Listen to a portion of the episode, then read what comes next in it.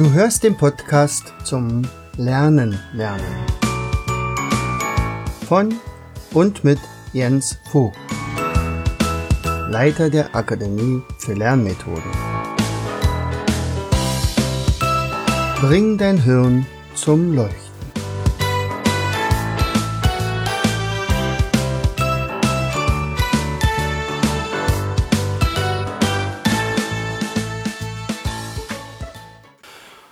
Und herzlich willkommen zu einer weiteren Episode unseres Podcasts Bring dein Hirn zum Leuchten. Hier spricht dein Jens, schön, dass du wieder eingeschaltet hast. Welches Hobby hast du? Ich hoffe, du hast ein Hobby. Ich kann mich erinnern, äh, dass wir damals Angst hatten, als meine Mutter so nach und nach in die Richtung Rentnerdasein äh, äh, ging und, und wir immer sagten, Mensch, die hat überhaupt gar kein Hobby, die hat ihr ganzes Leben lang nur hart gearbeitet. Vielleicht habe ich das schon mal gesehen oder gesagt, ähm, hast du vielleicht mal gehört, dass ich ein Bäckersohn bin und meine Eltern eine Bäckerei führten in Oderberg, also im im schönen Oderberg, wunderbar gelegen, in Brandenburg, am Rande der Uckermark. Ähm, also da, wo sozusagen das Oderbruch und das, die Uckermark aufeinanderstoßen. Sehr idyllisch gelegen, leider ähm, wirtschaftlich nicht sonderlich gesegnet. so, aber okay, darum ging es nicht, sondern es ging ja darum, dass sie sehr, sehr viel und fleißig gearbeitet haben. Und als meine Mutter so, naja, sagen wir mal, 63 war, dachte, Mensch, langsam denken sie bestimmt ans Aufhören. Sie haben tatsächlich bis 76 gearbeitet. Aber ähm, er sagt, Mensch, die haben überhaupt gar kein Hobby. Also mein Vater schon. Mein Vater hatte sogar sehr viele Hobbys, also hat sie immer noch. Also er hat Briefmarken gesammelt, er hat äh, Münzen gesammelt, er beschäftigte sich mit äh, ganz vielen Dingen, also wirklich auch so Geschichte und so. Und, und er korrespondierte mit der ganzen Welt. Also er hat jeden Tag mindestens ein oder zwei Briefe geschrieben oder bekommen. Und das ist natürlich eine erfüllende Sache und das, obwohl ja sein Arbeitstag auch so zwischen 14 und 16 Stunden war. Und das hat er trotzdem gemacht. Und ähm, das war dann meistens natürlich auch häufig am Wochenende. So, aber meine Mutter eben nicht. Und da ich sagt, Mensch, hoffentlich. Und dann hatte sie aber eine tolle Idee und sie hat gesagt, Mensch, ich entdecke für mich gerade das Gärtnern. Und mein Vater hatte ihr dann ein, ein äh, Glashaus, also ein Gewächshaus ähm, gekauft und oder sie haben sich das gekauft und und ähm, noch ein paar andere schöne Sachen und damit ging sie dann wirklich total darin auf und das war wirklich wunderbar. Also äh, beiden geht's gut.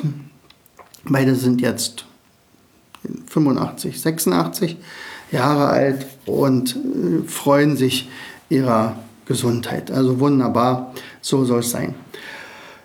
Warum sage ich das? Weil tatsächlich Hobbys sehr wichtig sind. Und zwar gibt es auch Hobbys, die schlauer machen. Hast du darüber schon mal nachgedacht? Also sicherlich gibt es auch Hobbys, die vielleicht nicht schlauer machen. Aber um die geht es heute nicht, sondern ich will einfach mal sagen, was, was ich, ich zähle einfach mal ein paar Hobbys auf, die tatsächlich nachweislich, äh, das ist tatsächlich erforscht worden, sagen, Mensch, das bringt mich und mein Gehirn vorwärts. Also, vielleicht fällt dir als allererstes ein, ein Instrument spielen. Ganz klar, also wenn es zum Beispiel ein Klavierspielen ist, dann muss ja die linke und die rechte Hand ganz unabhängig voneinander arbeiten und tatsächlich ist, hat es was damit zu tun, dass die rechte und die linke Gehirnhälfte damit verbunden werden. Aber generell, wenn ich ein Instrument vollkommen neu lerne, dann hat das Gehirn keine andere Chance, als tatsächlich neue Nervenzentren anzulegen. Nochmal, das nennt sich Neurogenese. Also das sagt sich, okay, da passiert jetzt gerade hier irgendwas, also mein, mein Besitzer möchte jetzt irgendwas machen. Ich habe ja gar nichts dazu. Oh Gott, oh Gott, was mache ich denn jetzt hier? Also werden sogenannte Stammzellen, die im, übrigens im Hippocampus gebaut werden, äh, das sind so ja, Prototypen, kann man sagen. Da, die wissen noch nicht, ob sie abgebaut werden wieder oder ob sie irgendwann gebraucht werden. Und wenn sie gebraucht werden, werden sie umgebaut. Zum Beispiel in eine Klavierspielzelle oder in eine Sprachzelle oder in eine Zelle, die äh, vielleicht für den Geschmack wichtig ist oder irgendwie sowas. Ja? Die werden über Gliazellen dahin gefahren, wie so kleine solche Gleise und dann wenn das Gehirn sagt, ich glaube, hier ist Platz, da könnten wir das platzieren, dann äh, wird dort das Zentrum gebaut. So ungefähr musst du dir das vorstellen. Also, äh, musizieren, eine Wunder, ein wunderbares Hobby, um sein Gehirn zu trainieren. Man könnte auch sagen, das ist so ein Full-Brain-Workout. Also da spielt mit eine Rolle äh, Feinmotorik, Kreativität, Emotionen spielen eine Rolle, selbst Mathe. Also es sind analytische Fähigkeiten, die da nötig sind. Die Motorik wird, äh, der visuelle, der Hörsinn, also die Sinne vor allen Dingen, äh, ist natürlich ein Volltreffer. Also wenn, wenn du sagst, du möchtest dein Gehirn so jung wie möglich halten, lerne einfach ein neues Instrument oder überhaupt eins. Ein zweites Hobby ist zum Beispiel eine Sprache lernen. Äh, Professor Gerhard Hüther ist mal gefragt worden, naja, Moment mal, also Sprache lernen, das war ja damals mal in der Schule und ich bin ja jetzt schon weit darüber hinaus, jetzt bin ich eigentlich gar nicht mehr in der Lage, eine neue Sprache zu lernen. Also da habe ich andere Beispiele schon gehört, also vielleicht Hast du mal bei unserem Kongress, dem, ich glaube, das war der zweite Learn-to-Learn-Kongress, den Beitrag von der Gabi Metalen gehört? Die hat also eine Mentaltechnik gelernt, sie ist jetzt Mentaltrainerin und sie sagte, Mensch, wenn ich schon mal so eine Trainerin bin, dann will ich da mal gucken, ob das auch wirklich funktioniert, diese ganzen Techniken auch bei mir. Und hat sie gesagt, ach, dann lerne ich jetzt einfach mal Chinesisch. Und innerhalb eines Jahres hat sie Chinesisch in Wort und Schrift gelernt. Fast nebenbei. Also das hat mich überzeugt für die, mit dieser Technik. Also ich bin noch nicht ganz dahinter gestiegen. Ich habe sogar ein Seminar bei ihr mitgemacht. Äh, und ich habe auch gesehen, was diese Mentaltechniken ermöglichen. Aber ich bin da erst am Anfang. Das muss ich echt dazu geben. So. Äh, und der äh, Professor, ähm, na, Jetzt Wortfindungsstörung. Professor Hüter, so, jetzt haben wir es. Also Professor Hüter ist ja gefragt worden, könnte denn auch ein 90-Jähriger noch Chinesisch lernen, also Mandarin? Und da hat er gesagt, wenn er sich in eine Chinesin verliebt und dorthin zieht, ist er in einem Jahr in der Lage, Chinesisch zu lernen, äh, zu lesen, zu sprechen. Wum. Also auch das ist möglich. So, übrigens, das ist auch tatsächlich eine Sache, also äh, ähm, wir lernen ja damit nicht nur die Vokabeln von einer Sprache, sondern wir lernen die Sprachmelodie, wir lernen die, etwas von der Kultur des Volkes, dessen Sprache wir dann lernen, den Syntax, den Satzbau, die Grammatik, alles sowas. Also und wenn wir eine ähnliche Sprache lernen, von der, die wir sowieso schon kennen, also so, sagen wir mal Französisch und Englisch, da sind ja viele Vokabeln ähnlich, nur die Aussprache ist halt ein bisschen anders, dann sucht sich das Gehirn tatsächlich schon bekannte Sachen und dockt es dann dort an. Also auch das. Also was zum Beispiel auch Hobbys sind, die funktionieren, ist natürlich, äh, ich hatte ja schon angedeutet, also Mentaltraining, Konzentrationsübungen, Fokussieren, viele meditieren, machen auch Yoga. Das ist zum Beispiel schon ziemlich cool. Selbst, und jetzt aufpassen, Videospiele. Videospiele, allerdings nicht exzessiv, sondern wirklich, sagen wir mal, zwischen 5 und 30 Minuten. Als Hobby könnte tatsächlich das Gehirn weiterbringen. Da bildet sich nämlich, also bei 30 Minuten sagt man, bildet sich neue graue Materie im Hirn, also diese graue Substanz. Ja? Also motorische Fähigkeiten werden da äh, trainiert. Und äh, zum Beispiel bei Spidolino, unserem Spidolino, das, wenn das jetzt ein Online-Spiel als Online-Spiel genommen wird, ist es ähnliche Wirkung wie mit dem normalen Tischspiel, dass also räumliches Denken da eine Rolle spielt, das bildliche Gedächtnis trainiert wird, das Kurzzeitgedächtnis, das Switchen zwischen linker und rechter Gehirnhälfte, Kombination mit Rechnen, also Kopfrechnen geht besser. Das ist natürlich alles Gehirnjogging, könnte man auch sagen. So, dann eine ganz wichtige Sache, sportliche Bewegung. Und jetzt könnte man sagen, welches von den Sportarten bringen denn für unser Gehirn am meisten? Ja, vielleicht hast du schon mal was von Live-Kinetik gehört, vielleicht hast du schon mal Brain Gym gehört.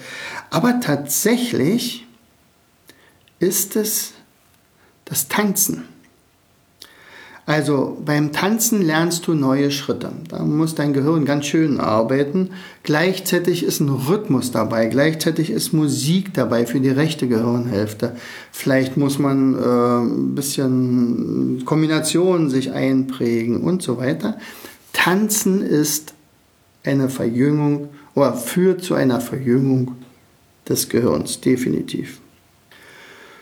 Ansonsten sämtliche sportliche Bewegungen, also Laufen, Wandern, Segeln, Schwimmen, Radfahren, hat alles was mit unserem Gehirn zu tun. Das kann ich nicht. Also außerdem wird bei Ausdauersportarten natürlich das Gehirn auch besser mit Sauerstoff versorgt, was natürlich auch wieder gut ist. So, und überall, wo zum Beispiel der Gleichgewichtssinn eine Rolle spielt, also zum Beispiel alle Spielsportarten, ja, das ist wiederum gut für die Feinmotorik oder für das Kleinhirn.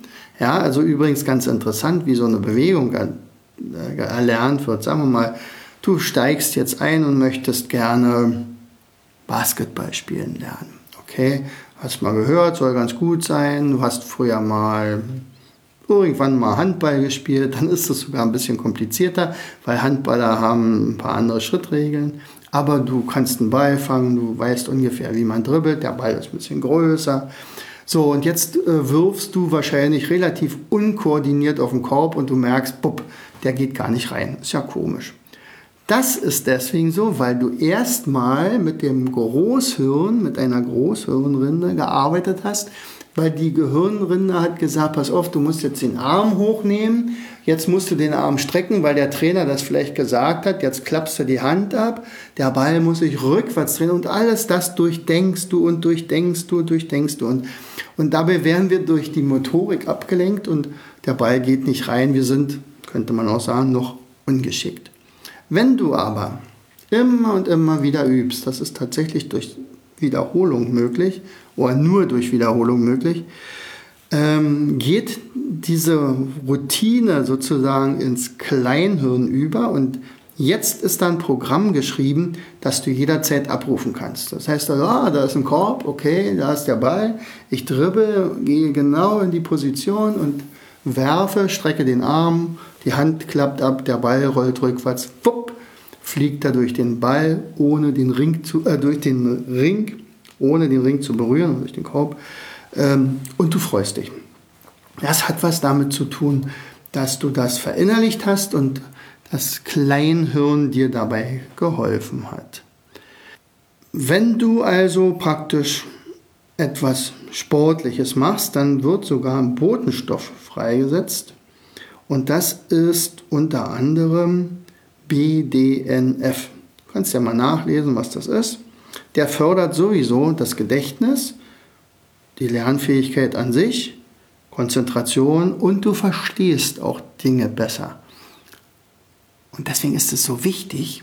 Jetzt haben wir nämlich schon zwei Fakten gehört, also zwei Hobbys gehört, die, naja, sagen wir mal, in den Schulfächern oder in dem Schulkanon oder Fächerkanon äh, immer ganz gerne ein bisschen belächelt werden. Nicht, naja, Sport, Sport oder Musik oder Kunst. Das sind übrigens die drei Fächer, die für uns Menschen in Zukunft die wichtigsten werden. Definitiv. Weil wir haben es in Zukunft mit der künstlichen Intelligenz zu tun.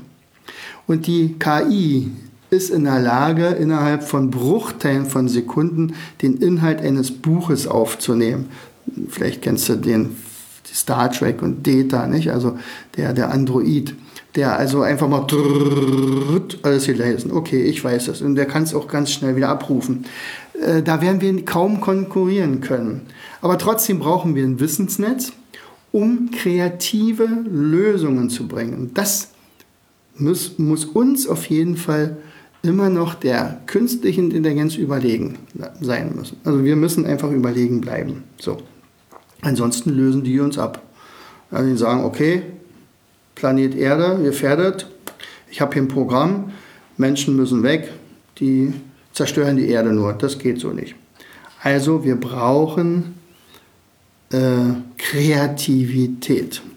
Das bringt Sport, das bringt Kunst und das bringt äh, Musik. Unbedingt.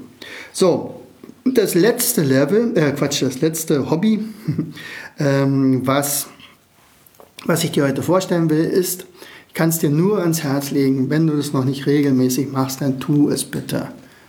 Lesen. Lesen hat mehrere Aspekte. Einerseits beruhigt es. Du kommst runter. Vielleicht hast du einen hohen Stresslevel gehabt im Laufe des Tages Arbeit und dann setzt du dich in deinen Sessel. Eigentlich möchtest du gar nichts anderes machen, du möchtest nur vor dir hingucken, keine Ahnung. Und dann liest du und du kommst automatisch runter. Also du hast natürlich dabei auch gleichzeitig vielleicht eine gewisse Spannung dabei, du tauchst ein in andere Welten, äh, du erkennst vielleicht dabei Prozesse, Deine Fantasie wird angeregt. Das, das meinst du, warum Harry Potter so ein Erfolgsroman wurde, diese ganze Serie? Ja, ganz einfach, weil da plötzlich Kinder in dieser Welt aufgingen. Sie waren dabei. Kinder, die vorher niemals gelesen haben, hatten, waren plötzlich Superleser und nachdem das erste Buch gelesen wurde und dann haben die sich in der Nacht angestellt, um gar nicht das neue Buch zu verpassen. Manchmal sogar noch in Englisch. Die Englisch hatten sie bis dahin vielen. Und die mussten aber das unbedingt kriegen und dann haben sie es auf Englisch gelesen und waren also nachher irgendwann mal im Englischen auch umso besser. So, also Muster erkennen und, und, und. So, und natürlich erweiterst du damit deinen Sprachwortschatz. Ich habe, glaube ich, mal einen Beitrag gebracht, also einen Blogbeitrag, also wo ich gesagt habe, Leute, lest mehr. Ihr müsst einfach mehr lesen, aber vor allen Dingen lest euren Kindern, die bis, bis zur ersten Klasse meinetwegen, noch vor. Kindern, denen vorgelesen wurde, die haben einen ganz anderen Sprachwortschatz als Kindern, die ohne gute Nachtgeschichte aufgewachsen sind. Ja, die haben insgesamt, sagt man, hat man auch mal gemessen, ich glaube, das war die Stiftung Lesen, die haben mal so eine Übersicht rausgegeben. Also Kinder, die, äh, denen nicht vorgelesen wurde, haben bis zur äh, ersten Klasse etwa 5000 Wörter gehört. Unfassbar. 5000, nicht mehr. Ähm, also verschiedene Wörter, nicht? Also einen relativ geringen Sprachwortschatz und selber sprachen sie auch nicht gut. Ja, also ist klar, wenn ich nichts damit mache, dann entwickelt sich im Gehirn natürlich auch nichts. Während die Kinder, denen vorgelesen wurde, bis also zum gleichen Zeitraum, bis zur ersten Klasse, etwa eine Million Wörter gesagt. Also die haben eine Million Wörter gehört. Also 5000 gegen eine Million. Das ist, nicht, ist ja gar kein Vergleich eigentlich.